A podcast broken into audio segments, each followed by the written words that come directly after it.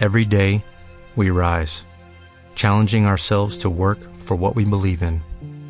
At U.S. Border Patrol, protecting our borders is more than a job, it's a calling. Agents answer the call, working together to keep our country and communities safe. If you are ready for a new mission, join U.S. Border Patrol and go beyond. Learn more at cbp.gov/careers. 4. No podría cambiarme los ojos, dijo Marius con aspereza, y pensé, con un ramalazo de dolor, en los cambiantes colores marinos de los ojos de Dio. Pero Dio me odiaba ahora, y todo aquello era el pasado. ¿Y quién podría culparla? Me cuestionarán, dije. Y si lo hacen, demonios, no puedo luchar con una sola mano. Estúpido anacronismo de esta época, dijo Marius, como era de prever, el de zanjar algo tan importante como la herencia de un dominio por medio de la espada. Andrés, a quien le habíamos pedido que se sentara con nosotros a la mesa Colidomo no, había sido nuestro guardián y padre adoptivo durante gran parte de nuestras vidas, preguntó con igual sequedad. ¿Acaso tendría más sentido decidirlo con desintegradores o invadir un dominio y declarar la guerra? Jeff se recostó en su silla, con una taza medio llena frente a él. Recuerdo haber oído en la torre por qué se instituyó el duelo con espadas. En una época, el duelo destinado a zanjar el gobierno de un dominio se hacía por medio del donde ese dominio y ganaba aquel cuyo Laran era más potente. Hubo una época en la que los dominios engendraban hombres y mujeres, como si fueran ganado, para que tuvieran esos dones, y el don de Altón, con potencia plena, puede matar. Dudo de que Gabriel quiera intentar esa clase de duelo contra ti. Yo no estoy tan seguro, después de lo de anoche, de que podría ganarle, dije. Había olvidado de dónde procedía la inmunidad del cómic. En Arilín, los mecánicos y técnicos de matrices solían entablar falsas batallas con el Laran, para entrenarse, pero muy pronto, desde que era un adolescente, me habían enseñado a controlarme. Las verdaderas batallas con Laran estaban prohibidas. El pacto no fue instituido para prohibir los desintegradores ni las armas de fuego, sino las más antiguas armas del Laran que eran tan terribles como cualquiera que pudiera diseñar el imperio terrano. No creo que Gabriel te desafíe, dijo Andrés. Pero preguntarán por qué, a tu edad, no te has casado, y si tienes un hijo legítimo como heredero. Hice una mueca, y sentí como me daban un tirón las cicatrices. Estuve casado, sí, pero no por mucho tiempo. Por eso vino Lerris, dije. Y no tengo hijos, y tampoco es probable que los tenga. Marius empezó a hacer preguntas. Jeff le hizo callar con una mirada. Sabía de lo que yo estaba hablando. Allá en Arilín, temimos que esto ocurriera, pero la técnica de monitoreo celular a ese nivel se perdió en algún momento de las eras del caos, dijo. Algunos estamos trabajando con la esperanza de recuperarla. Es más rápido y más seguro que los estudios de Agun que hacen en el Imperio. Supongo que no habrás engendrado ningún bastardo antes de irte del planeta. Había tenido aventuras en mi juventud, pero si había engendrado un hijo y me lo dije crudamente, la muchacha en cuestión se hubiera sentido orgullosa de decírmelo. Y Marjorie había muerto antes de que naciera nuestro hijo. Tal vez aceptarían a Marius si yo le hiciera la prueba del don de Altón, dije. No tendrían opción. La ley del coming dice que debe haber un heredero designado, una sucesión asegurada. Cuando permitieron a Kenar que me sacara del planeta, dieron su tácito consentimiento a Marius como presunto heredero, me parece.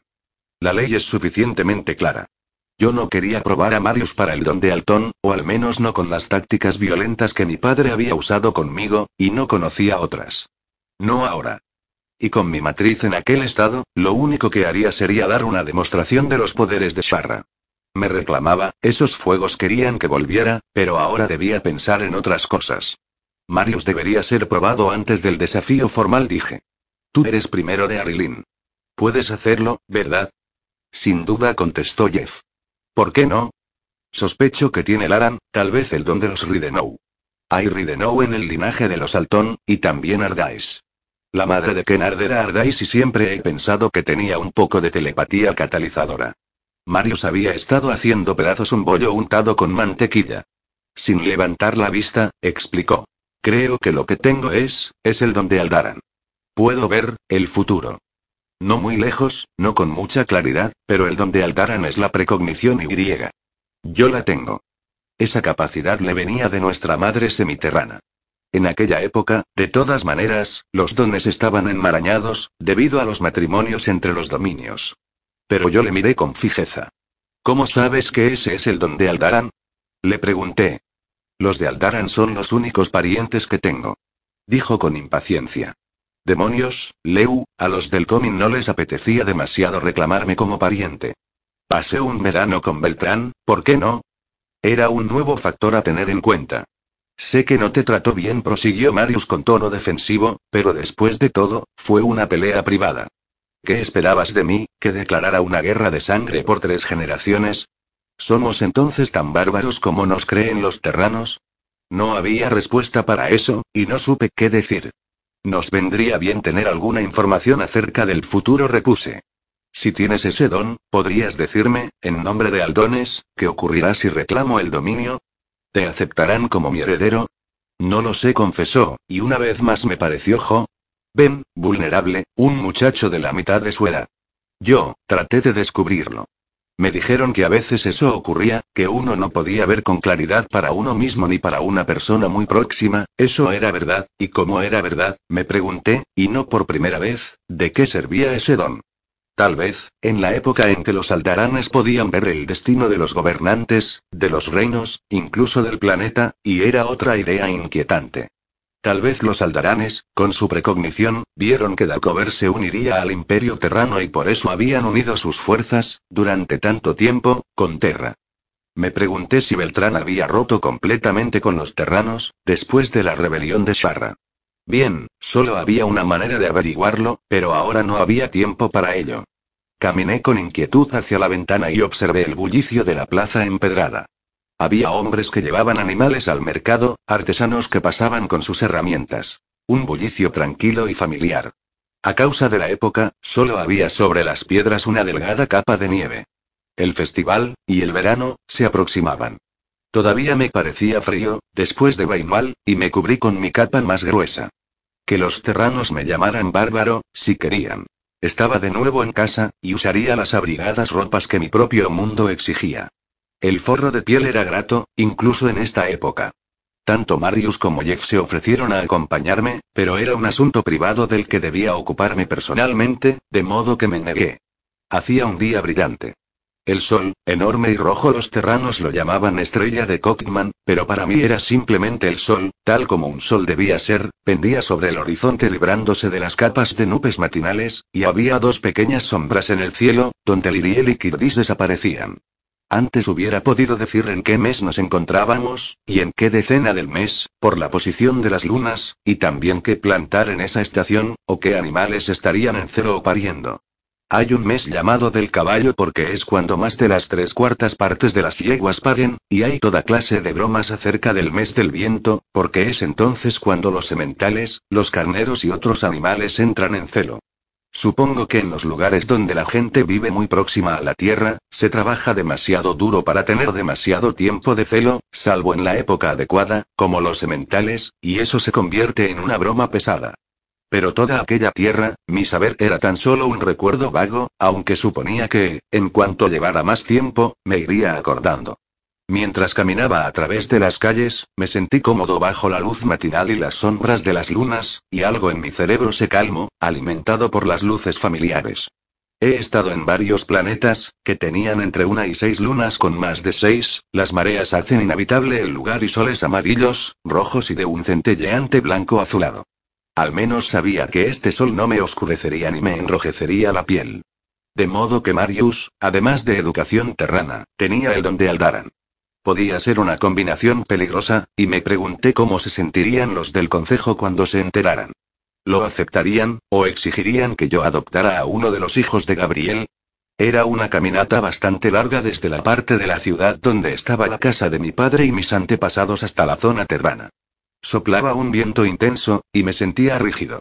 No estaba habituado a esta clase de caminata, y durante seis años había vivido en Terra o en Bainual, donde los asuntos urgentes se arreglaban por medio de comunicadores mecánicos en cualquier parte del imperio. Podría haber tramitado la disolución de un matrimonio por medio de comunicadores y pan, tallas de vídeo, y donde, en caso de ser necesario personarse, podía disponer de todo tipo de transportes mecánicos al momento.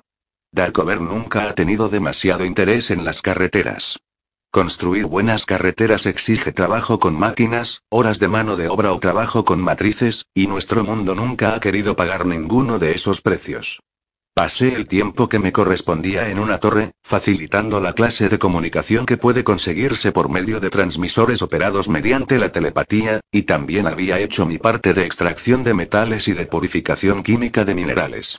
Había ejercido de monitor y entrenado monitores. Pero sabía que era muy difícil hallar el talento necesario para el trabajo con matrices, y ya no se le exigía a mi casta, que tenía Laran, que se pasara la vida detrás de los muros de las torres, trabajando para el pueblo al que servían. Nosotros, los del Comin, éramos los gobernantes de nuestro pueblo a causa de nuestro Laran, o éramos sus esclavos. ¿Y quién era quién? Un esclavo es un esclavo a pesar de que por su Laran, el pueblo al cual sirve le rodea de todos los lujos y obedezca cada una de sus palabras. Una clase protegida rápidamente se convierte en una clase explotable y explotadora. Basta mirar a las mujeres. Las puertas del cuartel general Terrano, enormes y oscuras, se presentaron ante mí, junto con el hombre de la fuerza especial que las custodiaba, con su uniforme de cuero negro. Le di mi nombre y el guardia utilizó su comunicador. Aceptaron que acudía por un asunto legal y me dejaron pasar. Mi padre se había tomado la molestia de conseguir mi doble ciudadanía, y de todos modos, los terranos alegaban que Dalcover era una colonia terrana perdida, lo cual significaba que parte de su política consistía en conceder derechos de ciudadanía a cualquiera que los solicitara. Yo nunca me había molestado en votar a un representante para el Parlamento o el Senado Imperial, pero sospechaba que Lerris siempre lo hacía. No tengo mucha fe en los gobiernos parlamentarios, no tienden a elegir al mejor hombre, sino al que atrae al temperamento de las masas y, en general, las mayorías tienden a equivocarse, tal como lo demuestran la historia de la cultura y la constante recurrencia de ciertos tipos de esclavitud y de persecuciones religiosas. No confiaba en las decisiones que el imperio podía tomar para dar comer y griega. Porque, en nombre de los nueve infiernos de Thundrum, o de los cuatrocientos mundos habitados conocidos del Imperio, deberían tener los Darkovanos voz y voto para tomar decisiones destinadas a mundos como Beinwal. Incluso en los grupos pequeños como el Consejo del Comin los políticos son hombres que quieren decirle a todo el mundo qué deben hacer y son, por lo tanto, criminales, en el fondo. Yo rara vez pensaba demasiado en eso, y lo prefería así. Mi padre había intentado muchas veces señalar los errores de mi razonamiento, pero tenía cosas mejores que hacer con mi vida que preocuparme por la política. ¿Cosas mejores? ¿Acaso había hecho algo con mi vida? En las profundidades de mi mente había un murmullo familiar.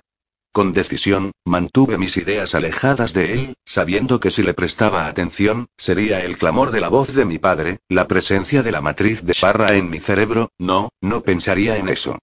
El matrimonio era tan solo un renglón en la pantalla del ordenador. Mi ocupación. Cuando me marché del planeta, togado y medio muerto después de haber ardido en los fuegos de Sharra, mi padre había tenido que consignar su ocupación, y había declarado que ambos éramos mecánicos de matrices. ¡Qué gracioso! Podría haber puesto ganadero hormiga produce alrededor del 20% de los caballos que se venden en las Kilgardillas o, a causa de su cargo de comandante de la guardia, soldado, o, si se le antojaba, a causa de su puesto en el concejo, podía haber consignado su rango como senador o parlamentario. Pero, conociendo la mística que los terranos atribuyen a nuestra tecnología de matrices, se había adjudicado la ocupación de técnico de matrices, y a mí, de mecánico. ¡Qué gracioso! Yo ni siquiera podría monitorizar un guijarro de las cuevas de los forjadores. No con mi matriz todavía oscurecida por Sharra. Todavía había en Darkover técnicos y celadoras. Tal vez pudieran liberarme, pero más tarde, más tarde. El asunto que tenía entre manos ya era suficiente preocupación. Lewis Kennard Montrailanart, Lord Alton, con residencia en Cotman IV así es como el imperio designa de Darkover, de ocupación, mecánico de matrices, domiciliado en Armida, Kilgardills, con residencia temporal en, di el nombre de la calle de la casa de la ciudad. Barra que me condenaran si deseaba meter al castillo Comín en esto. Nombre de la esposa. Diotima Ridenou Montray. Segundo nombre de la esposa. Dije que no creía que lo tuviera. Estaba seguro de que sí, pero no lo usaba. La mitad de los Ridenou de Serrais llamaban Casilda a sus hijas, tal vez porque había ciertas dudas acerca de su genuina descendencia de Astur y Casilda, que de todos modos probablemente jamás existieron. Residencia de la esposa. Bien, ella se encontraba sin duda bajo custodia de su hermano, de modo que di la propiedad de Serrais, donde debían vivir los Ridenou, y de todo corazón deseé que todos estuvieran allí. ¿Motivo de disolución del matrimonio? En ese punto me detuve, sin saber qué decir, y el empleado, que actuaba como si esta clase de amores fueran disueltos cien veces al día, y es probable que en el hormigueo que era la población del imperio, así fuera, me dijo con irritación que debía consignar un motivo de disolución del matrimonio. Bien, no podía decir que su hermano había amenazado matarme si no lo hacía. El empleado propuso. Esterilidad si ambos deseaban tener hijos, impotencia, diferencia irreconciliable de formas de vida, abandono, eso serviría. Era cierto que ella me había abandonado. Pero el empleado proseguía con su letanía. Alergia al planeta de residencia del otro. Imposibilidad de mantener a los hijos del matrimonio. Incapacidad de engendrar retoños viables si ambos desean hijos, eso servirá, dije, aunque sabía que en principio esto, o la esterilidad, eran razones rara vez citadas para los divorcios. Lo normal era alegar razones menos ofensivas por consentimiento mutuo, tales como abandono o diferencia irreconciliable de estilos de vida. Pero Dios lo había pedido, y yo daría la razón verdadera. Con lentitud, codificó el dato y lo entró en el ordenador. Ahora quedaba registrado que yo era incapaz de engendrar retoños viables. Bien, también debía estar en algún sitio de los registros del Hospital Terrano de Bainual. Aquello que había dado a luz dio aquella noche desastrosa. Recordé una dolorosa imagen de Dio, sonriéndome mientras me hablaba de nuestro hijo, no. Había terminado. Ella quería librarse de mí, y yo no me aferraría a una mujer que tenía todos los motivos del mundo para despreciarme. Mientras el empleado acababa con los detalles, un comunicador sonó en algún sitio y lo atendió. Levantó la vista hacia mí. Señor Montray, querría pasar por el despacho del legado antes de retirarse. ¿El legado? Pregunté, levantando las cejas. Había visto una vez al embajador terrano, un funcionario denso llamado Ramsay, cuando asistió a una conferencia en la que me había tocado ser guardia de honor. Entonces, yo todavía era uno de los oficiales de mi padre. Tal vez también él quería presentarme sus condolencias por la muerte de mi padre, esa clase de insignificante formalidad social que no se limita solamente a dar cobernia a terra. El trámite está concluido, dijo el empleado, y vi nuestro matrimonio, nuestro amor, reducido a unas insignificantes líneas impresas, almacenadas en algún lugar del ordenador.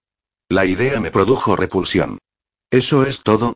A menos que su esposa cuestione el divorcio dentro de los próximos diez días, explicó el empleado, y sonreí con amargura. No lo haría. Ya había causado demasiado desastre y tumulto en su vida, no podía acusarla si ya no quería saber nada. El empleado me indicó la dirección del despacho del legado, pero cuando llegué allí, deseando, a causa de las miradas, haberme puesto la mano mecánica, descubrí que el legado no era el hombre que recordaba, sino que se llamaba Dan Lauton. Ya le había visto antes, aunque brevemente. En realidad, era un pariente lejano, más cercano de Dian. Quien, después de todo, era primo de mi padre. La historia del Lauton era semejante a la mía, pero al revés. Un padre terrano, una madre emparentada con el Comin. Si hubiera querido, hubiera podido solicitar un puesto en el concejo del Comin, pero había hecho otra elección. Era alto y delgado, y su pelo estaba más cerca del rojo del Comin que el mío. Me saludó con cordialidad, aunque sin exagerar y, para mi gran alivio, no intentó estrecharme la mano. Es una costumbre que desprecio, y más desde que no tengo una mano adecuada que ofrecer. Pero no eludió mis ojos. No hay muchos hombres que puedan, o quieran, mirar directamente los ojos de un telepata. Me enteré de lo de tu padre, me dijo. Supongo que estás harto de recibir condolencias formales, pero le conocí, y me gustaba. De modo que has estado en Terra. ¿Te gustó? ¿Pretendes decir que debía haber permanecido allá? Pregunté con susceptibilidad. Él negó con la cabeza. Eso es asunto tuyo, contestó. Ahora eres Lord Armida, ¿verdad? Supongo que sí. Depende de la confirmación del concejo. Nos sería útil tener amigos en el concejo, dijo.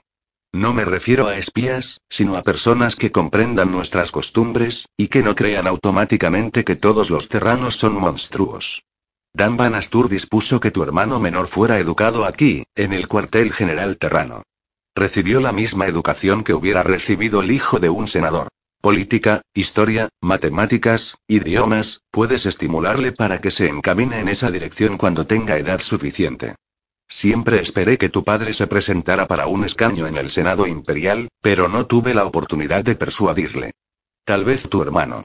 Sería una posibilidad para Marius, si el consejo no le acepta como mi heredero formal, dije, contemporizando. Tenía más sentido que ponerle al mando de los guardias. Gabriel quería ese cargo, y sería bueno para él. Le hablaré del tema. Antes de ser elegible para el Senado Imperial dijo, debe vivir al menor durante un año en tres planetas diferentes, y demostrar comprensión de diferentes culturas. No es demasiado pronto para empezar a organizarlo. Si está interesado, le encaminaré hacia algún puesto diplomático menor en alguna parte. En Samarra, tal vez. O en Megaera. No sabía si Marius estaba interesado en la política. Así lo dije, añadiendo que se lo preguntaría. Podía ser una alternativa viable para mi hermano. Y no será necesario que lo pruebe para el don de Altón, ni que corra el riesgo de matarle, el riesgo que había corrido mi padre conmigo, él también es mecánico de matrices. Negué con la cabeza. No lo creo. Ni siquiera sé hasta qué punto es telepata. Hay telépatas en algunos mundos, dijo él. No muchos, y esta es la única cultura en la que los telépatas se consideran normales.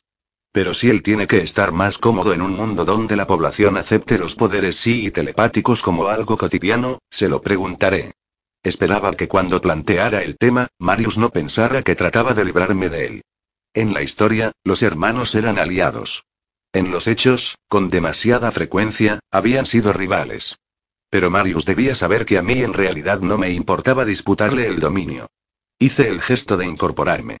¿Algo más? En realidad, sí reconoció Lautón. ¿Qué sabes acerca de un hombre llamado Robert Raymond Cadarín? Hice un gesto de disgusto. Sabía demasiado del condenado traidor Cadarín, que había sido. Otrora mi amigo, casi hermano. Que había sacado de las forjas la matriz de Sharra, me la había entregado, causándome estas cicatrices, que había forzado a Marjorie a ser el polo del poder de Sharra, no. Me obligué a dejar de pensar en eso, y apreté los dientes. Está muerto, contesté. También nosotros lo creímos, dijo Lautón. Y según las leyes de la naturaleza y del tiempo, debería estarlo. Estaba en inteligencia terrana bastante antes de que yo naciera, demonios, antes de que mi abuelo naciera, lo que significa que probablemente tiene 100 años, o más. Recordé los ojos grises, incoloros. Había sangre Cherry en los Ayers, como la había habido en Tira, en la misma Marjorie y en su madre desconocida. Y los montañeses con sangre chieri, semi-humana, eran anormalmente longevos, como lo habían sido algunos de los antiguos reyes Astur. De todos modos estará muerto si se cruza por mi camino, dije. Su vida es mía donde, cuando y como pueda. Si le veo, te aviso, le mataré como un perro. Lucha de sangre. Preguntó Lautón. Sí respondí. Él era uno de los pocos terranos capaces de comprender. Las disputas de sangre, no zanjadas, superan en las montañas cualquier otra obligación. Si era necesario, podía frenar los procedimientos formales de reclamación del dominio altón hablando de una disputa de sangre al viejo estilo. Tendría que haberle matado antes. Creí que estaba muerto. He estado fuera del planeta, olvidándome de mi deber, de mi honor. Creí que ya estaba muerto, y una voz susurró en mi cabeza, a punto de convertirse otra vez en un rugido. Mi última orden, regresa del Arcover, lucha por los derechos de tu hermano, el dominio altón no podía sobrevivir con la mancha que implicaba una disputa de sangre no zanjada. ¿Qué te hace pensar que está vivo? Pregunté. ¿Y por qué me preguntas por él? En cualquier caso, he estado fuera del planeta, y aunque no lo hubiera estado, no sería muy lógico pensar que se oculta bajo mi capa. Nadie te ha acusado de protegerle, comentó Lautón. Tenía entendido, sin embargo, que tú y él fuisteis aliados durante la rebelión y los tumultos de Sharra, cuando se incendió Caerdón, dije con rapidez, para evitar preguntas. Sin duda Beltrán te habrá contado parte de la historia, no. Nunca he conocido al actual Lord Aldaran, dijo Lautón, aunque le vi una vez. ¿Sabías que existe un fuerte parecido entre vosotros dos? Sois primos, ¿verdad? Asentí. He visto mellizos menos parecidos que Beltrán y yo. Había habido un tiempo en que aquel parecido me había agradado. No somos muy parecidos ahora, dije, tocándome las cicatrices que me surcaban el rostro. Sin embargo, a primera vista, cualquiera que os conociera a los dos podría confundiros, insistió Lautón. Medio gramo de cosméticos taparía esas cicatrices. Pero eso no viene al caso, ¿qué tuvo que ver Cadarín con Beltrán, y contigo? Le ofrecí un breve y conciso resumen de la historia. Instado por Beltrán de Aldaran, cuando el viejo Lord Aldaran, que era mi tío abuelo, agonizaba, el hombre que se llamaba a sí mismo Cadarín les había quitado a los forjadores la matriz de Sharra. Tan solo el nombre de Cadarín es un desafío, dije. En los Eyers, cualquier bastardo es conocido como un hijo del Cadarín, y él adoptó la designación. Antes de abandonar el servicio, era uno de nuestros mejores hombres de inteligencia, explicó Lautón, o al menos, eso dice su ficha. Yo no había terminado la escuela entonces.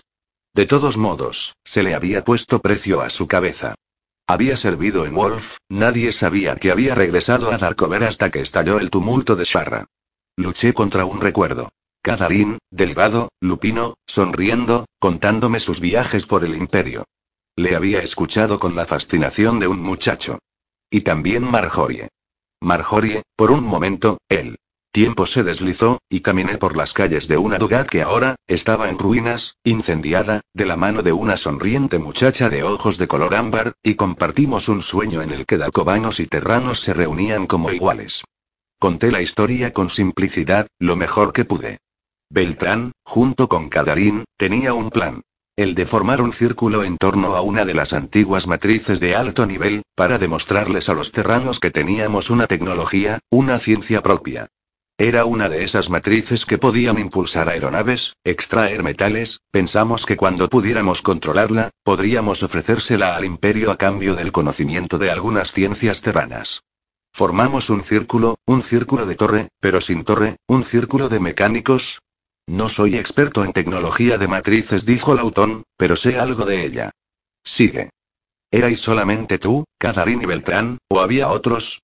Sacudí la cabeza. Tira, la medio hermana de Beltrán. Se decía que su madre había sido en parte Chieri, y había sido encontrada por la gente del bosque. Ella, la mujer Chieri no recuerdo su nombre, tuvo otros dos hijos con uno de los oficiales terranos de Loraldaran, un tal capitán Scott. Conozco a su hijo, interrumpió Lautón. Rafael Scott. ¿Tratas de decirme que participó en esto? No tendría más de nueve o diez años, ¿verdad? ¿Metisteis a un niño en una cosa así? Rafe tenía 12 años, expliqué, y Sularan ya había despertado. De lo contrario no hubiera podido participar. Conoces lo suficiente del Alcover para saber que si un niño es capaz de funcionar con un hombre, o una mujer, entonces es adulto, y eso es todo.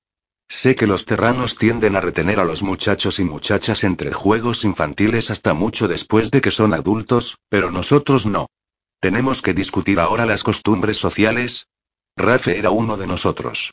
Y también Tira, y también Marjorie, la hermana de Rafe. Entonces me detuve. Ahora no podía hablar de Marjorie, con las viejas heridas reabiertas. La matriz se descontroló. Medio Caerdón fue consumido por las llamas. Supongo que conoces la historia. Marjorie murió. Yo, me encogí de hombros, y moví ligeramente el brazo del muñón. Rafe no parecía estar nada mal la última vez que le vi. Pero creía que tanto Tira como Cadarín habían muerto. No sé nada de la mujer, dijo Lautón. No me he enterado de nada. No la reconocerías si entrara en este despacho. Pero Cadarín está vivo. Fue visto en Tendara hace menos de diez días. Si él está vivo, ella también afirmé. Cadarín hubiera muerto antes de permitir que alguien le hiciera daño a Tira. La culpa me azotó otra vez. También yo tendría que haber muerto antes que Marjorie, Marjorie, y entonces se me ocurrió una idea inquietante. Tira era Aldarana además de Chieri. ¿Acaso habría previsto el retorno de Sharra de Darkover y había venido a Tendara, atraída por esa llamada irresistible, incluso antes de que yo mismo supiera que traería la matriz? ¿Éramos tan solo siervos de esa condenada cosa? ¿Qué es Sharra? preguntó Lautón. Solamente una matriz, lo es, sin duda dije. Una matriz de muy alto nivel, del noveno o el décimo añadí, y me anticipé a sus preguntas.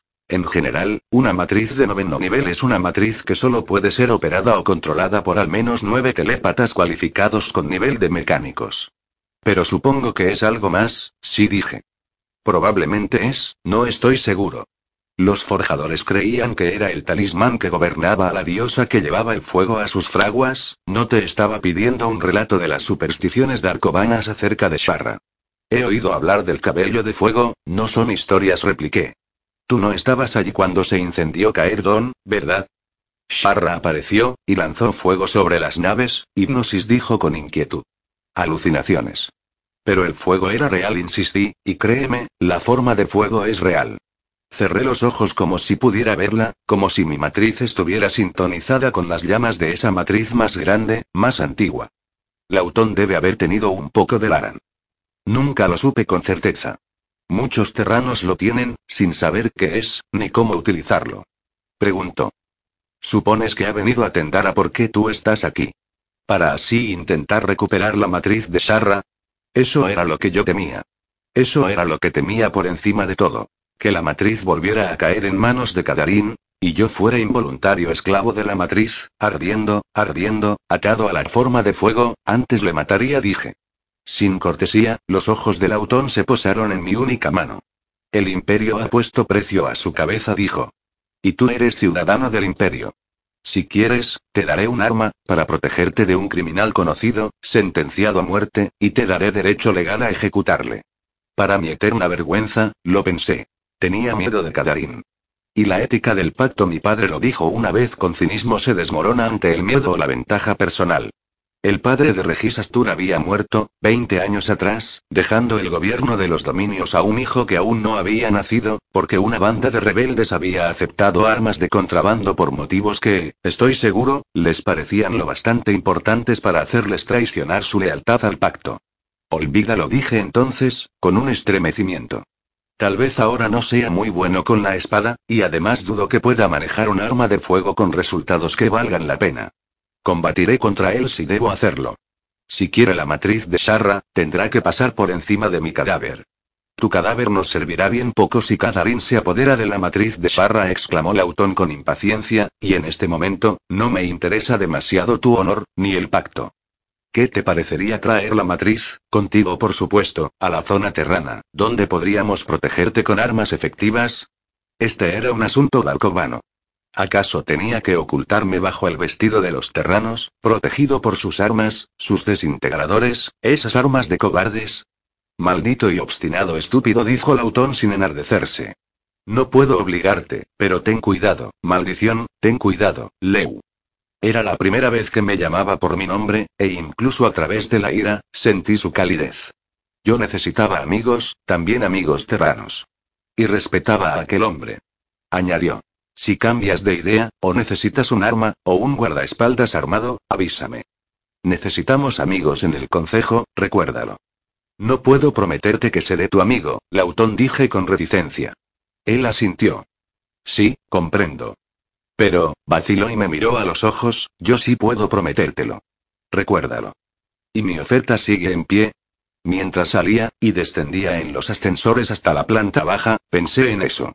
Fuera soplaba un viento helado, y el cielo estaba encapotado. Más tarde nevaría. Estaba sorprendido por la rapidez con que había recuperado mis conocimientos meteorológicos. Nieve, en mitad del verano. Pero había precedentes. Una vez, una nevada estival había salvado a Armida de un aterrador incendio forestal que había destruido la mitad de nuestras edificaciones. Pero tampoco era algo común, y tal vez fuera un mal presagio. Bien, eso tampoco era sorprendente. No me demoré para contemplar las naves espaciales. Ya había visto suficientes. Sin perder tiempo, me envolví en la capa para protegerme del frío y atravesé las calles. Debía mudarme rápidamente a las habitaciones Altón del castillo Comin, establecerme allí, demostrar que me consideraba la legítima cabeza del dominio Altón, que era Lord Armida. La matriz de Sharra, que había dejado en la casa de la ciudad, protegida tan solo por el hecho de que nadie sabía que se encontraba allí, también estaría más segura en el castillo Comin. Y mejor aún sería llevarla a la torre del Comin y pedirle a mi prima Callina, que era ahora celadora de la increíblemente vieja Sara, que la guardara en el laboratorio de matrices de la torre, bajo un cierre de seguridad de matriz. Cadarín podría irrumpir en la casa de la ciudad, incluso podía irrumpir en el castillo, pero no creía que pudiera infiltrarse en un laboratorio con cierre de seguridad de matriz de la Torre Comin, un lugar custodiado por una celadora. Pero si podía hacerlo, entonces todos estábamos muertos de todos modos, y nada tenía importancia. Tras haber tomado esta decisión, me sentí mejor. Era bueno no respirar los olores mecánicos de la zona terrana, sino los limpios olores naturales de mi propia parte de la ciudad. Las especias de un puesto de comida, el calor de un forja en la que alguien estaba errando un par de animales de carga. Un grupo de renunciantes, con el pelo tan corto que era difícil decir si eran hombres o mujeres, vestidas con abrigadas ropas de viaje, preparando una expedición a las montañas. Una dama con pesados velos en una silla de mano. El limpio olor de los animales, los frescos aromas de las plantas de los jardines. Tendara era una bella ciudad, aunque hubiera preferido estar en las Kilgardis. Podía ir. Allí tenía propiedades donde mi presencia era necesaria. Armida era mía ahora, mi hogar. Pero era temporada de sesión del concejo, y se me necesitaba aquí. Al cruzar una plaza, oí una suave llamada. Era una patrulla de jóvenes guardias. Levanté la vista, y Dian Ardais abandonó la patrulla y se acercó a mí, con su capa militar ondulando detrás de él. Este encuentro era lo último que hubiera deseado. De muchacho, había detestado a Dian con ardiente odio.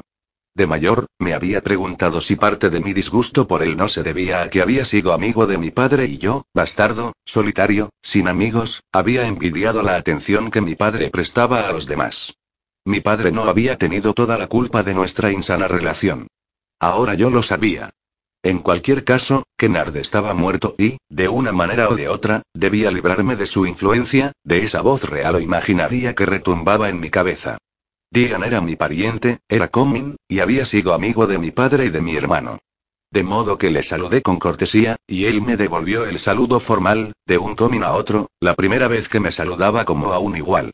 Después abandonó toda formalidad y me dijo, necesito hablar contigo, primo. La palabra, con un grado de intimidad mayor que pariente, pareció resultarle tan difícil a él como a mí. Me encogí de hombros, aunque no me sentía complacido. La charla con Lautón me había dejado más inquieto que nunca con respecto a la matriz de Sharra. Quería ponerla en lugar seguro antes de que alguien por alguien lease Cadarín, que era el único que conocía que podría apoderarse de ella se enterara de su presencia en Darkover gracias a la reactivación de su propia matriz.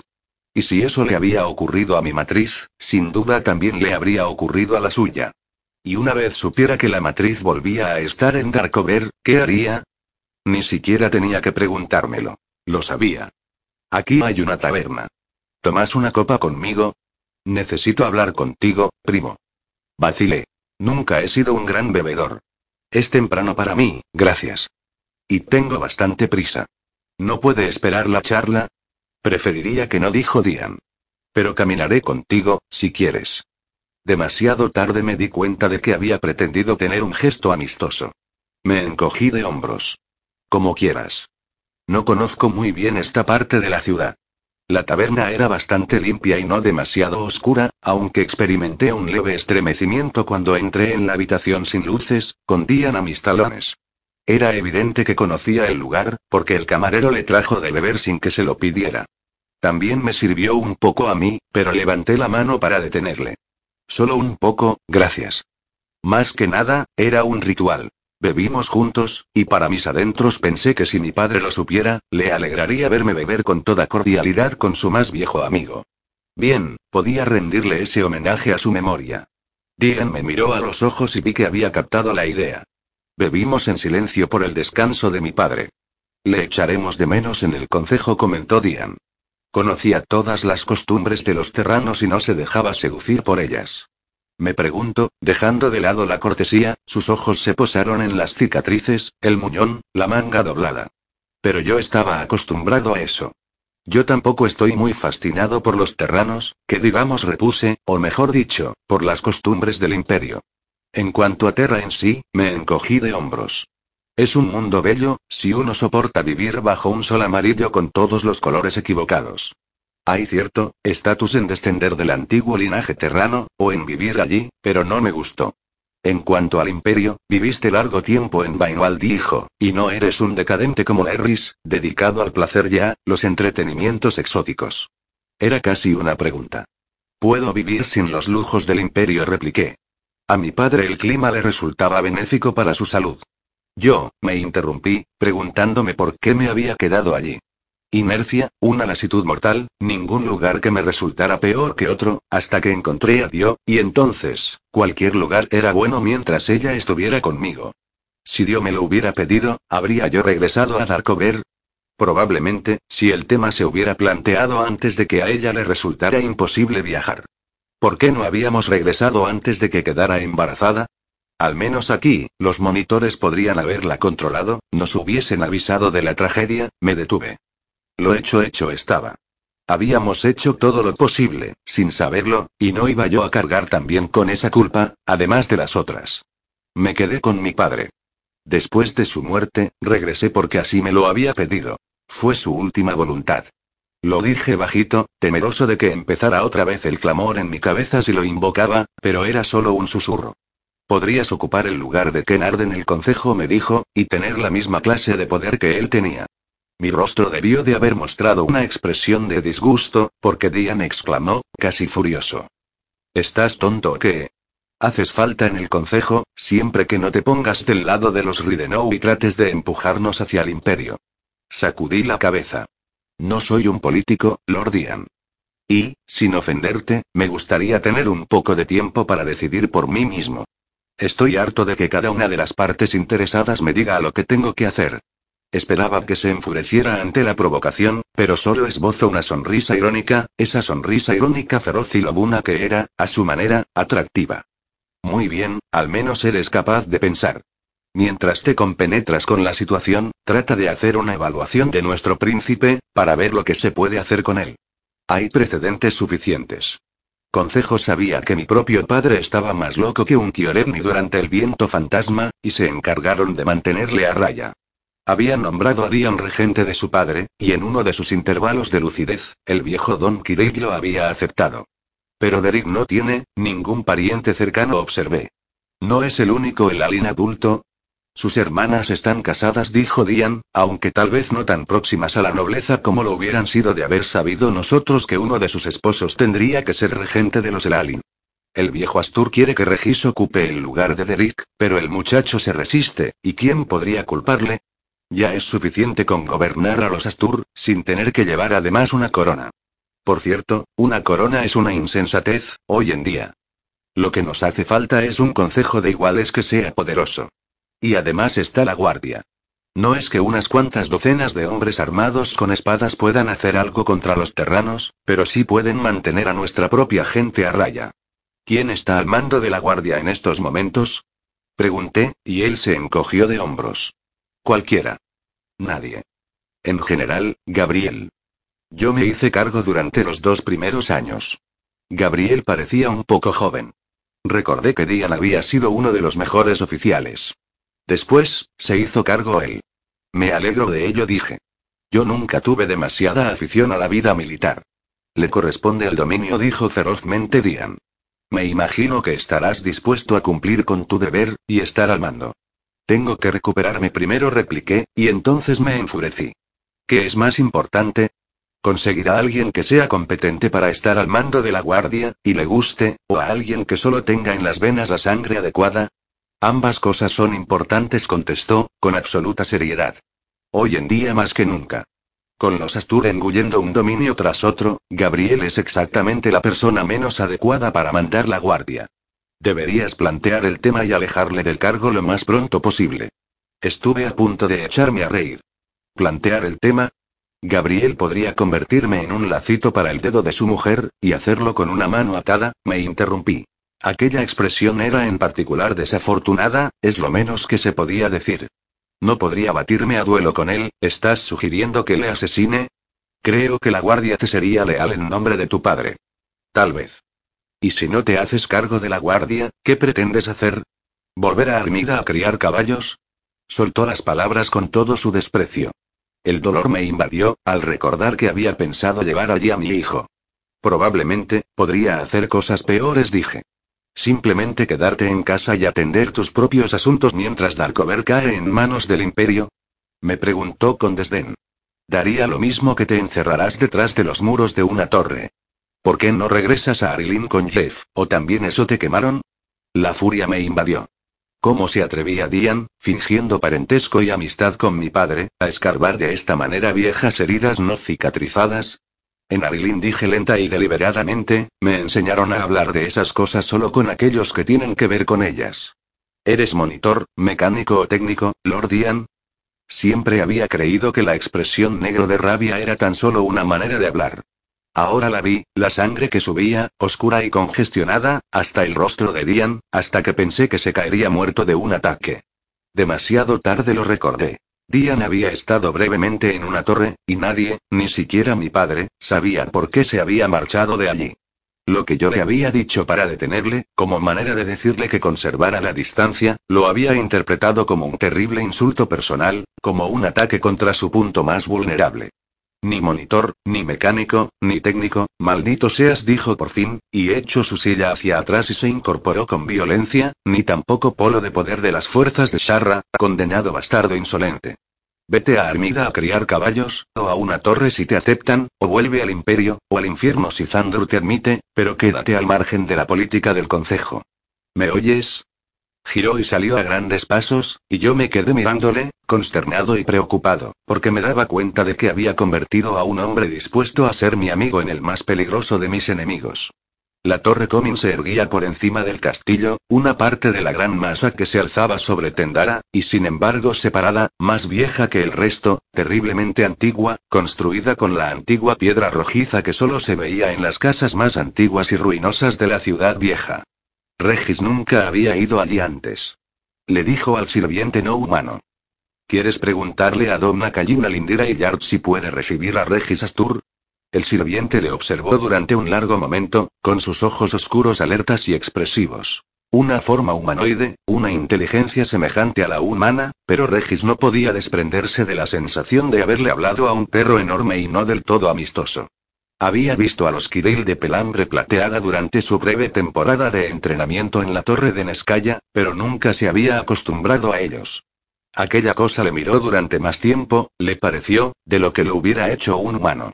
Después asintió con un gracioso gesto de su cabeza plateada y se alejó en silencio.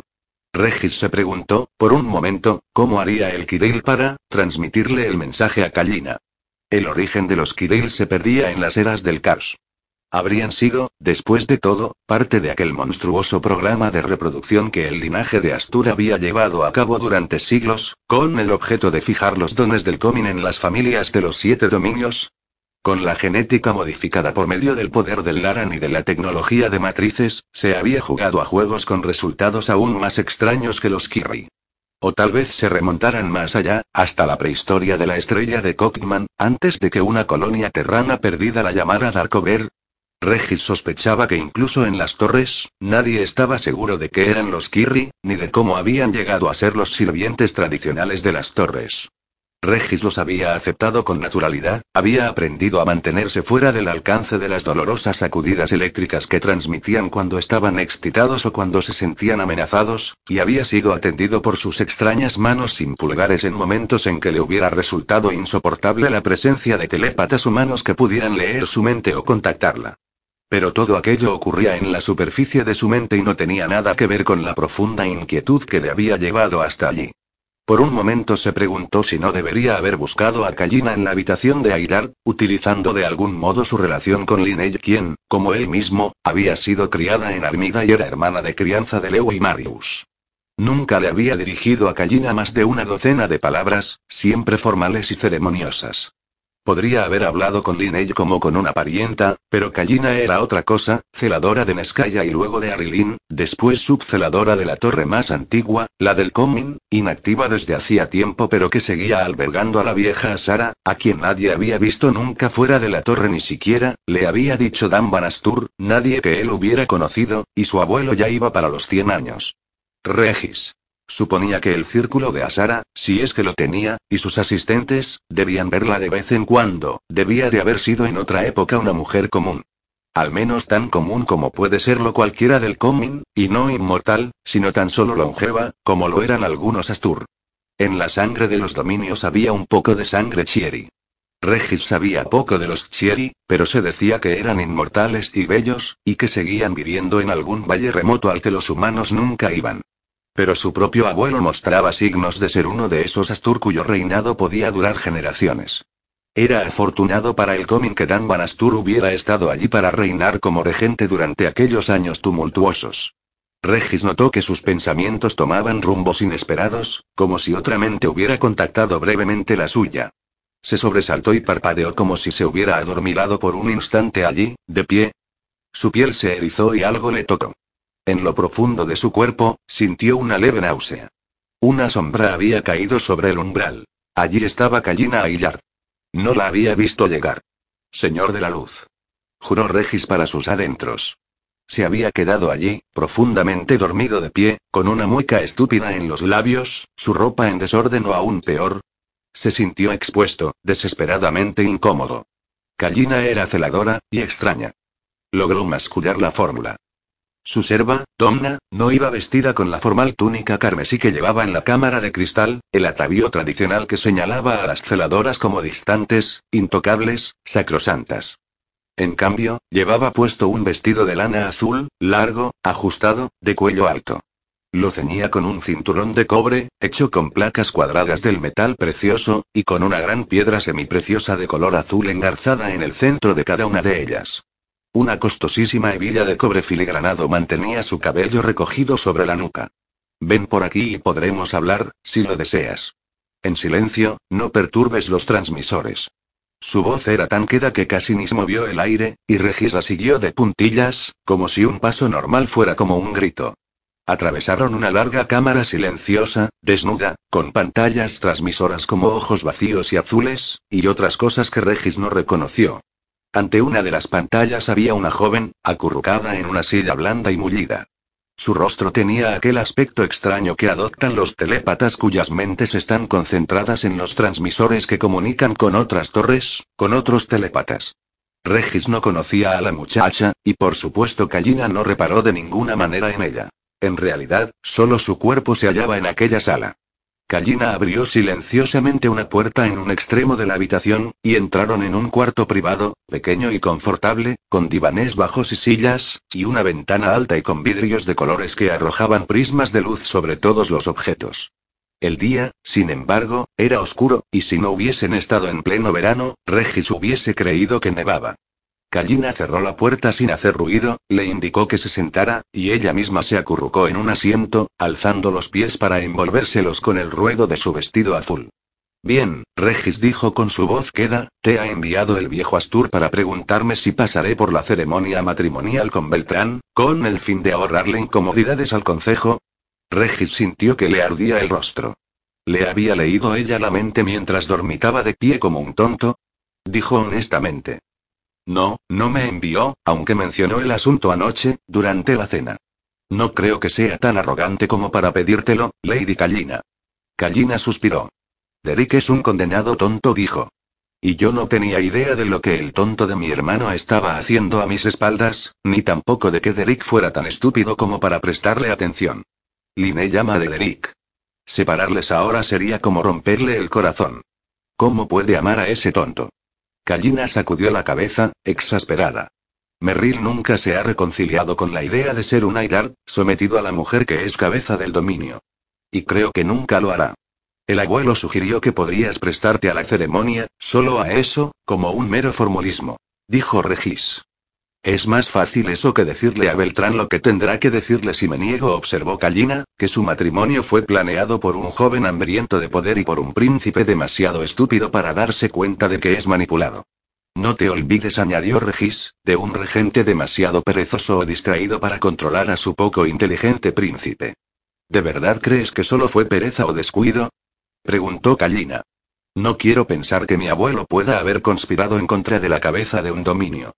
Recordó entonces una conversación que había sostenido con Danilo tres años atrás, con tanta claridad que le pareció que había sido ayer. Así un dominio tras otro caerá en manos de los Astur. El Alin ya está sometido a la regencia de Astur, después los Aidar, con Derek casado con Linnea, pensó Regis. Más fácil aún si Callina se casaba y se exiliaba en el remoto dominio Aldaran. Y él había visto las maquinaciones de su abuelo contra los Altón.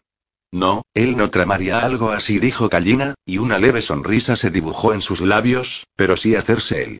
Loco mientras Merrill y ese tonto de Derek crean una situación tal, que ahora no tengo más remedio que caer en la trampa o causarle serios problemas al Comin. Callina, ni siquiera Astur puede casar a una cabeza de dominio sin su consentimiento. Y además eres celadora de Asara, ¿qué dirá ella de esto?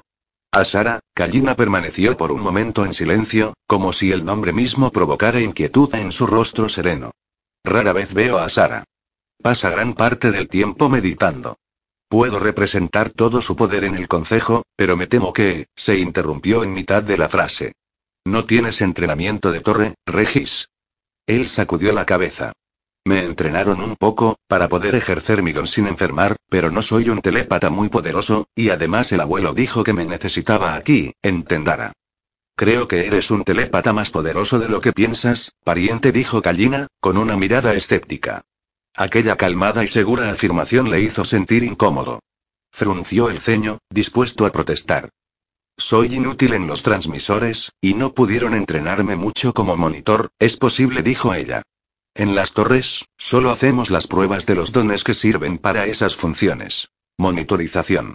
La capacidad de establecer contacto telepático con una pantalla matriz para extraer minerales y manejar energía, hoy en día, esa parece ser la única clase de Laran que resulta útil en las torres. Pero estás descubriendo que tienes más Laran del que creías, ¿verdad, primo? Regis hizo un gesto de dolor, como si Kallina le hubiese puesto el dedo en una herida que él ignoraba tener. Será mejor que me cuentes, Regis prosiguió. Vi cómo captabas la presencia de Sharra en el concejo. Déjame ver tu matriz, Regis. Con aprensión, Regis posó los dedos sobre la pequeña bolsa de terciopelo, deshizo los nudos y sostuvo el pequeño cristal azul en la palma de su mano. Allí se quedó, azul y plácido, con lucecitas distantes centelleando por dentro. No había rastros de fuego ni de la devastadora forma de fuego. Ha desaparecido. exclamó con sorpresa. ¿Y tú esperabas que estuviera allí? dijo Kallina. De verdad, creo que será mejor que me lo cuentes todo. Regis seguía mirando su matriz, incrédulo. Al cabo de un momento, logró contar algo. Cómo Javane había quedado atrapada por la imagen, y cómo él, sin pensarlo, había liberado la mente de su hermana de la matriz. Fue como, una vez observé cómo deshacía un bordado que le había salido mal, creo que debe haber sido algo así, aunque yo no sé bordar, yo sí dijo Callina, y así es, exactamente. ¿Qué fue lo que hice? Regis no había advertido cuánto miedo tenía hasta que oyó su voz temblorosa. ¿Cómo pude hacerlo? Creí, que hacía falta un telépata poderoso, tal vez una celadora, para complementar resonancias de esa manera.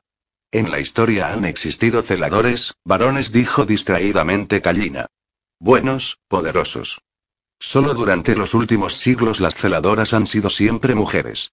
Y hasta hace pocas generaciones, eran encerradas, tratadas como hechiceras, como vírgenes sagradas, objetos rituales de poder y veneración. Su rostro era frío, irónico. Por supuesto, ahora que estamos más informados, ya sabemos que una celadora solo debe ser el polo central, el centro de los círculos de matrices, la que maneja los anillos de energones. Regis, ¿has recibido entrenamiento suficiente como para tener una leve idea de lo que te estoy diciendo? Eso creo.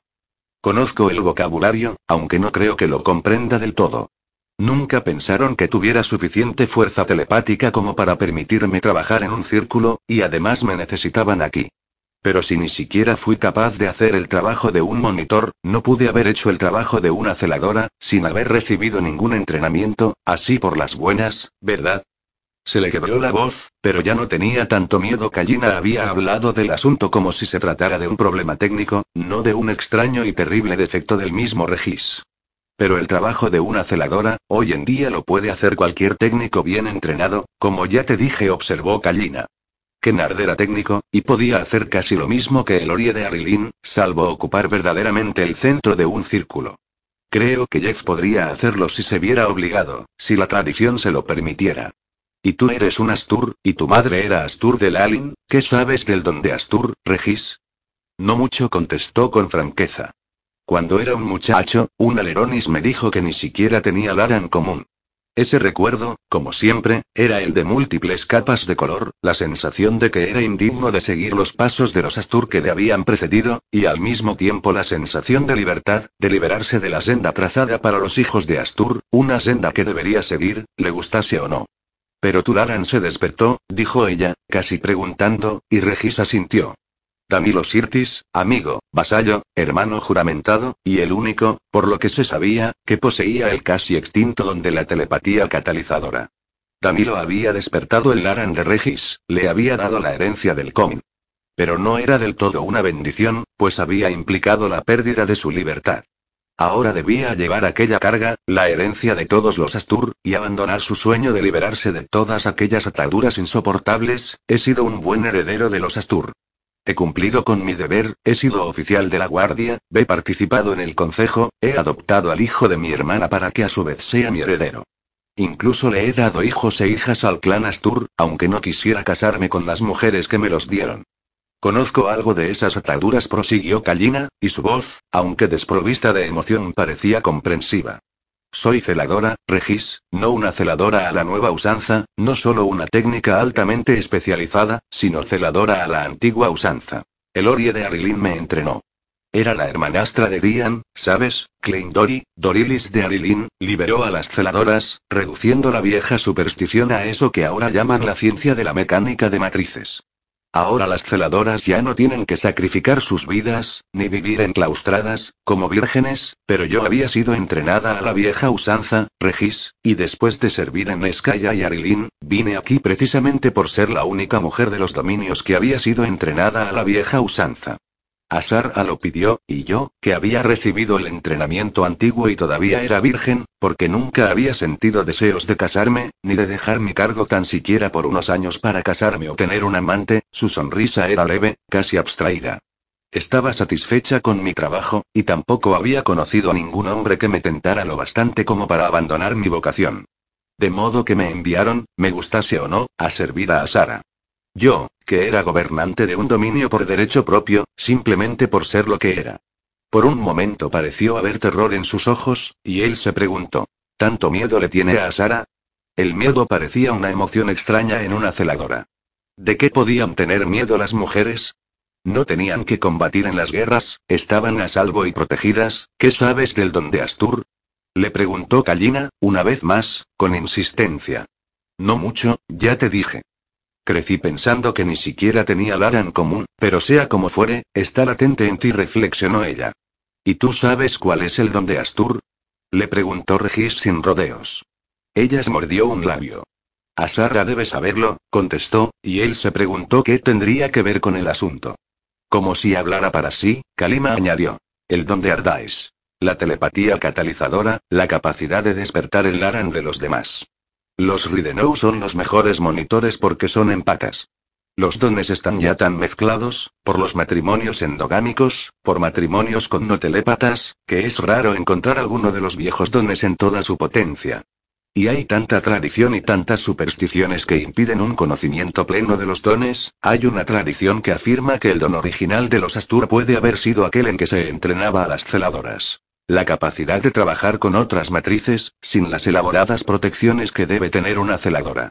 Originalmente, la palabra celador usó el término casta, tener este significaba el que sostiene, el que custodia, una celadora, en términos sencillos, dejando de lado su función de trabajar en el centro de los anillos de energones, es alguien que mantiene las otras matrices del grupo resonando al unísono, es la capacidad especial de trabajar con otras matrices, no solo con la propia. Como dije, algunos técnicos del alto nivel pueden hacerlo. Me pregunto, vaciló un momento y luego añadió. En general, los Astur son longevos y maduran tarde. El Laran común se despertó tarde en ti. Tenías 15 años, ¿verdad? Y tal vez haya sido tan solo el primer indicio del Laran que llegarás a tener. ¿Cuántos años tienes ahora? 21.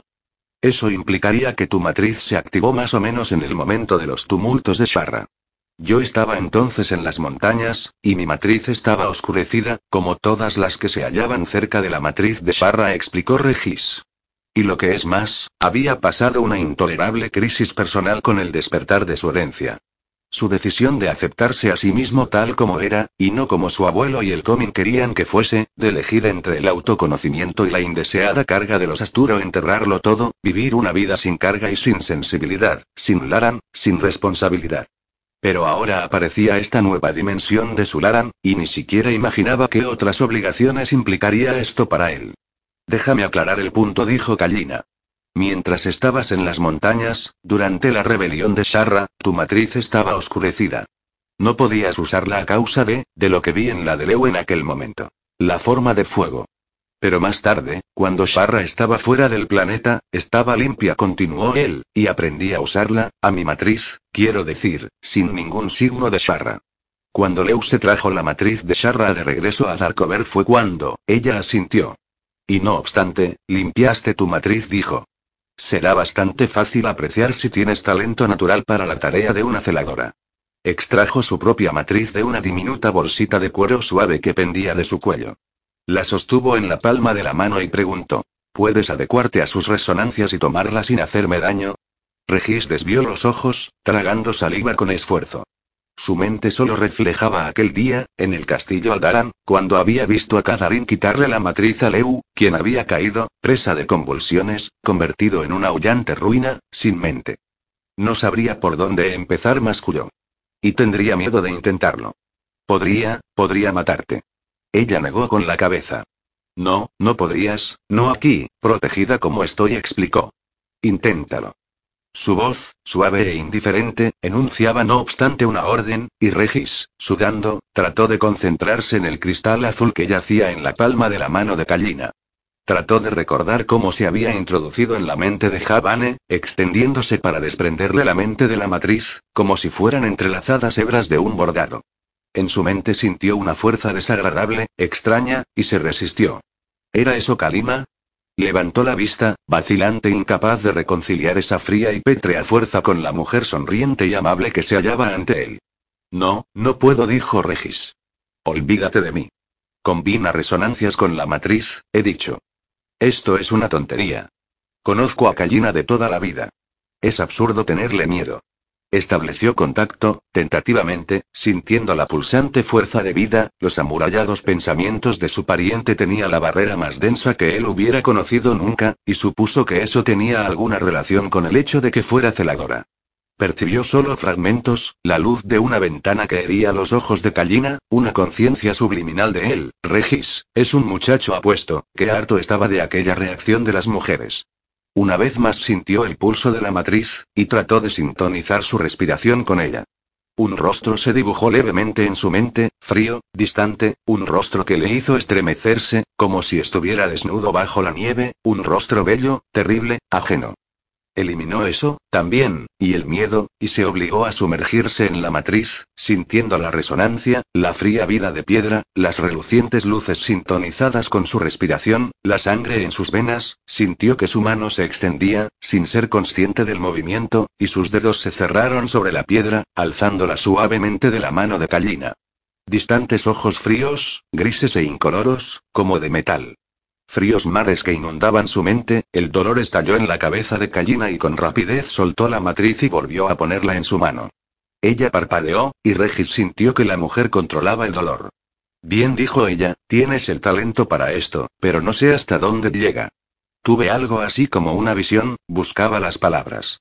Sintió que Regis compartía esa búsqueda y la detuvo en seco. No era en absoluto similar a su contacto con Javane. No era para nada similar al contacto que había establecido con las mujeres que habían sido sus amantes.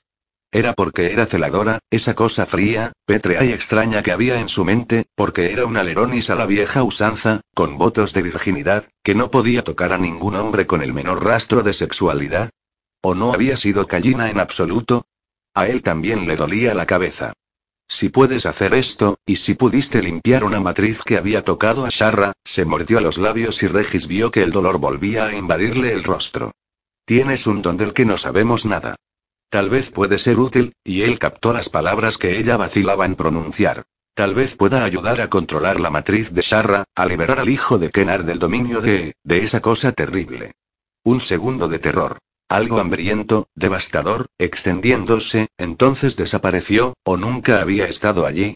Ve a decirle a Lewalton que debería traer la matriz de Sharra. Aquí estará segura. No hay tiempo que perder. Tal vez puedas ayudar a liberarle. Tendría miedo de intentarlo, dijo él, temblando. Pues no debes tener miedo. exclamó Callina, exigente.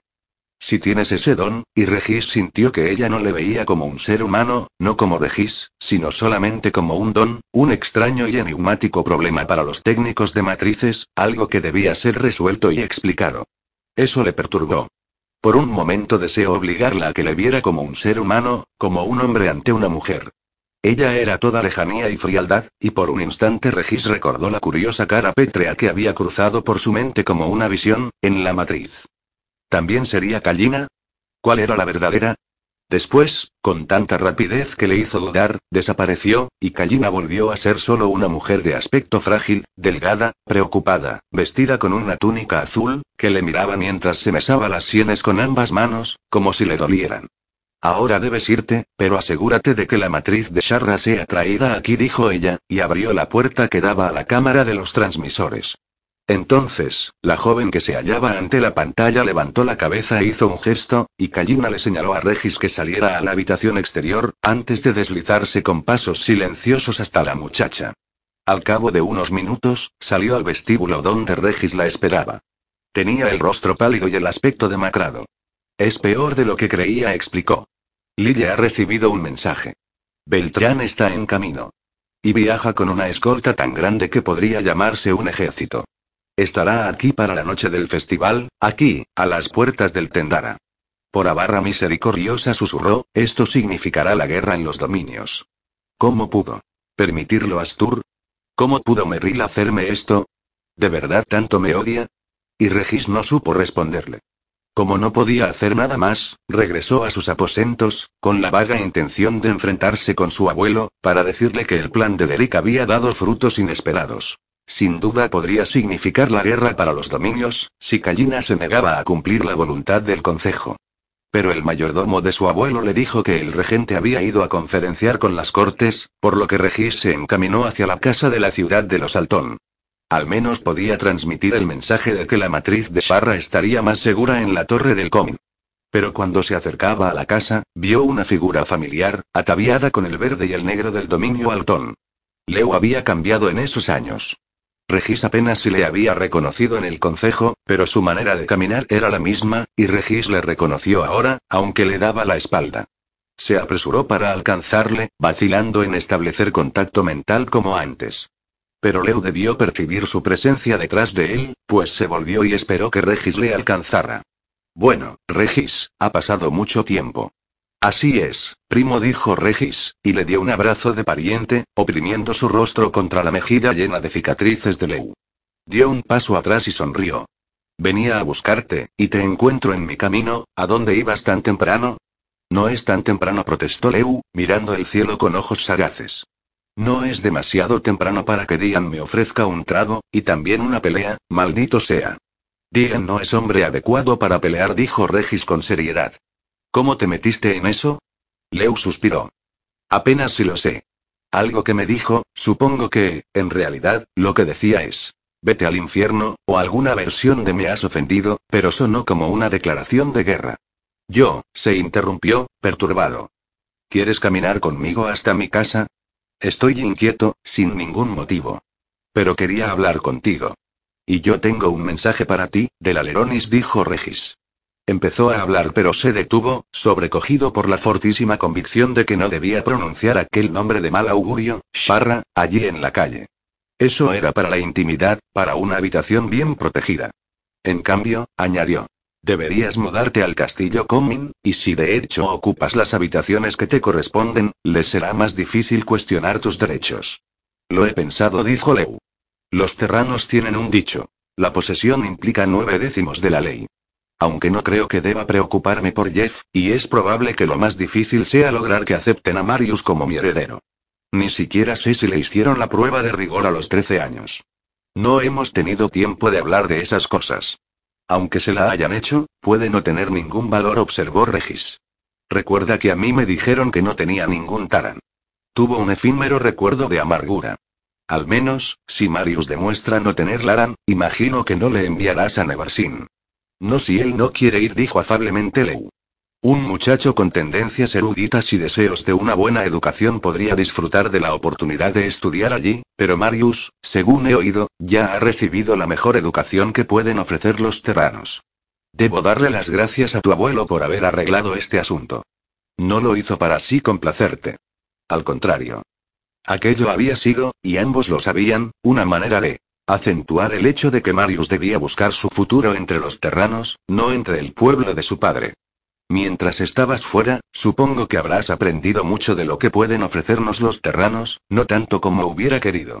Estuve en hospitales gran parte del tiempo, explicó Leu, y detrás de su rostro surcado de cicatrices, Regis percibió las cosas que Leu nunca le diría, el dolor y la aceptación final de la mutilación. Pero mientras me recuperaba, sí, me hubiera vuelto loco sin hacer nada. Estudié un poco de topografía y cartografía. Hay parte de las Kilgardilles y de los Ellers que nunca han tenido planos correctamente levantados. Mejor que lo hagamos nosotros en vez de dejar que lo hagan los terranos porque no nos molestamos en enseñarles cartografía a los nuestros. Resulta ridículo que ellos tengan una unidad de exploración y cartografía en Darkover, y nosotros no. He pensado en hacer educar a mis hijos por los terranos, dijo Regis. Aunque supongo que tendré que luchar palmo a palmo con mi abuelo para conseguirlo. Sería mejor que les educara a alguien que hubiera recibido instrucción terrana, como Marius, o tú, en vez de enviarles fuera del planeta o a la ciudad comercial. Con aquella súbita sonrisa deslumbrante que hizo que Regis olvidara para siempre el rostro de gárgola de su amigo, Leo dijo. He vivido demasiado tiempo en el imperio. Me pareces demasiado joven para tener una familia. Pero tienes 21 años ya, y tenía que suponer que Astur te había casado hace mucho tiempo. Me sentiría orgulloso de educar a tus hijos. ¿Quién es tu esposa? ¿Cuántos niños? Regis sacudió la cabeza. Ha sido una constante discusión con el abuelo. Pero adopté al hijo de mi hermana, justo antes de que tú te marcharas del planeta, hizo una pausa, vacilando al recordarlo todo. Leo no había estado en condiciones de comprenderlo. Pero Leo asintió y respondió. Lo recuerdo. Me lo dijiste en Aldaran. Tengo un hijo medestro y dos hijas, dijo Regis. El mayor tiene más de tres años. En un par de años, le traeré ante el concejo. Y Mikhail ya tiene once años. Cuando tenga doce, le traeré a Tendara y me haré cargo de su educación. Esbozó una sonrisa irónica. He tenido mucha experiencia peleándome con el abuelo por ese tema. Supongo que podré supervisar la educación de mi hijo. No permitiré que crezca siendo un ignorante. Tienes razón, nos hemos aferrado a las antiguas costumbres durante demasiado tiempo, dijo Leu. Recuerdo que mi padre dijo que cuando tenía 15 años, era oficial de la guardia, pero no sabía leer ni escribir, y estaba orgulloso de eso. Cuando estuvo entre los terranos, creyeron que era un idiota, porque entre ellos no se permite que nadie que tenga una buena cabeza quede sin cultivarla.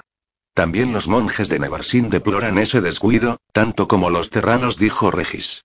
Debería estarle agradecido a mi abuelo de que se haya preocupado lo suficiente como para darme al menos esa educación. En el monasterio de Nevarsin, por lo menos había aprendido a leer y escribir, a hacer cálculos elementales, y le habían hecho estudiar toda la historia del Alcover disponible, que no era mucha. Kennard me hizo aprender a leer y escribir, aunque debo admitir que yo no tenía demasiadas dotes para ninguna de las dos cosas, recordó Leu.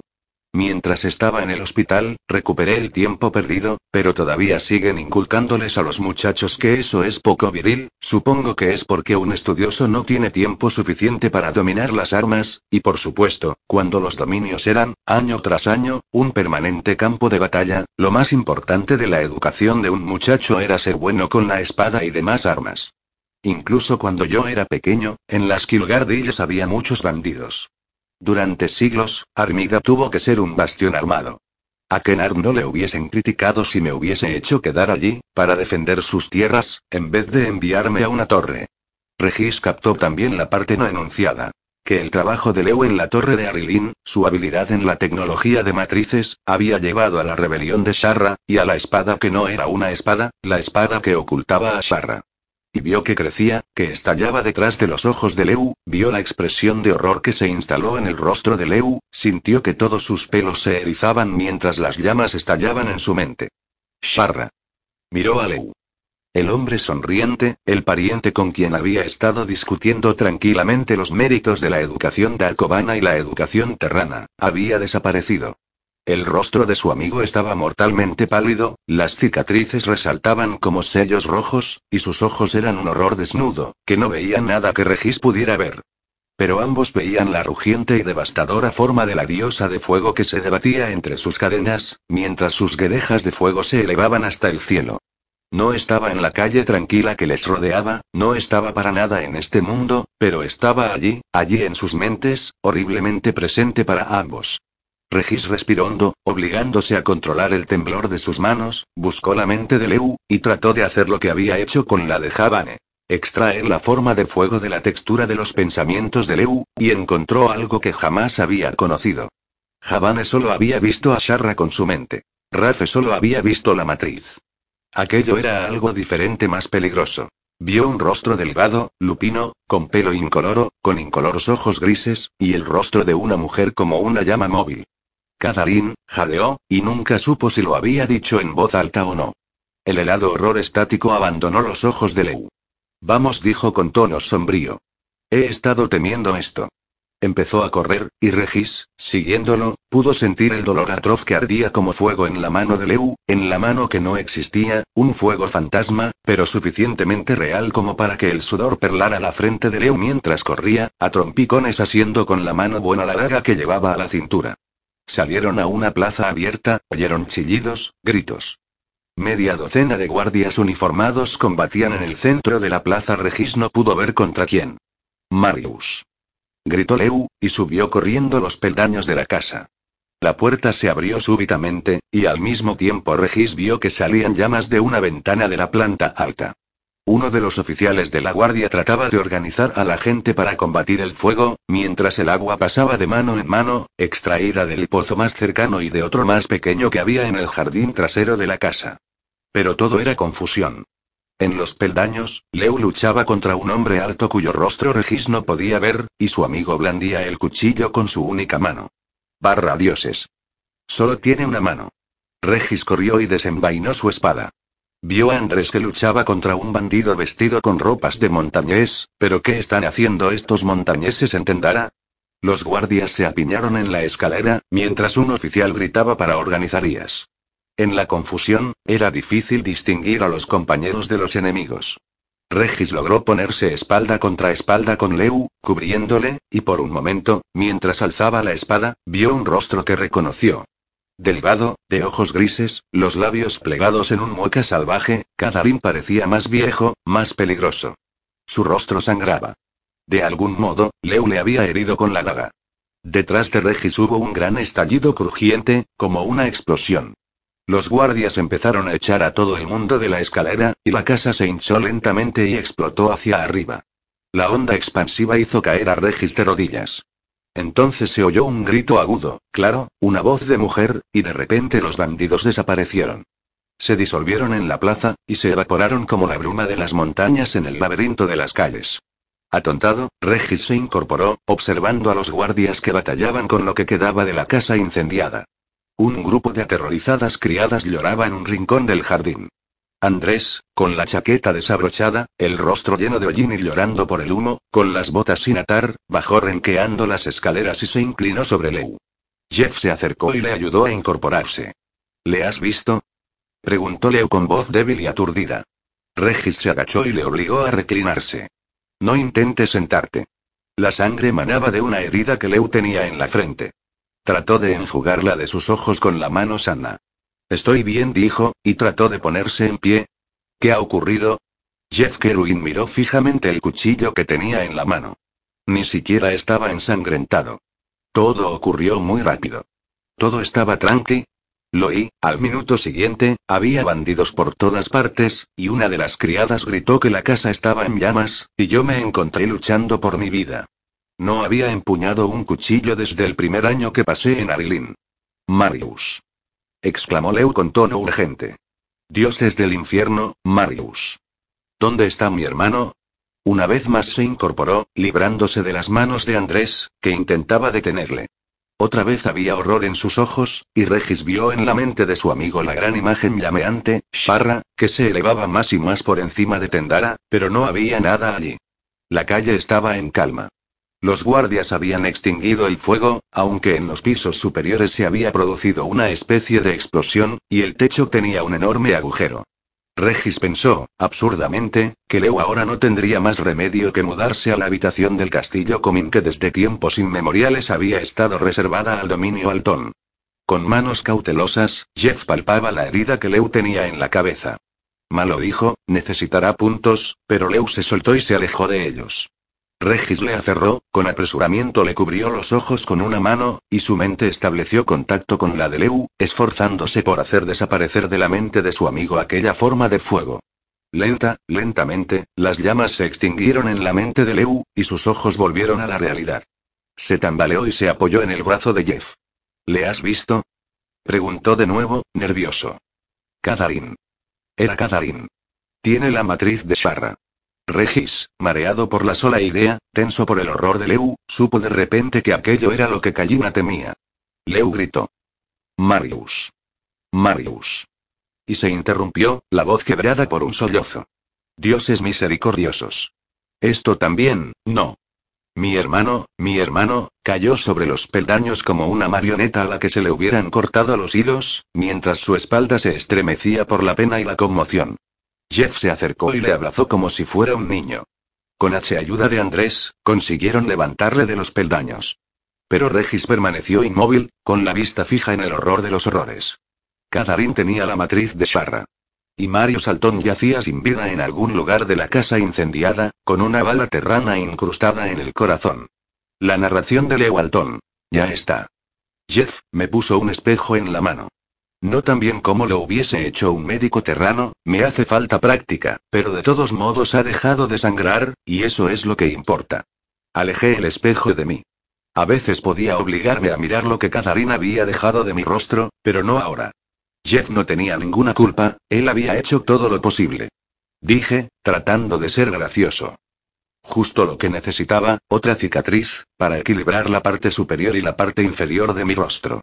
Jeff me había explorado con detenimiento, para asegurarse de que el golpe en la cabeza no había tenido otras consecuencias, pero por suerte, la herida solo era superficial y no me había afectado el ojo. Tenía una jaqueca más o menos del tamaño del castillo Comin, pero por lo demás, no parecía sufrir ninguna otra cosa. Waiting on a tax return? Hopefully it ends up in your hands. Fraudulent tax returns due to identity theft increased by 30% in 2023. If you're in a bind this tax season, LifeLock can help. Our US-based restoration specialists are experts dedicated to helping solve your identity theft issues.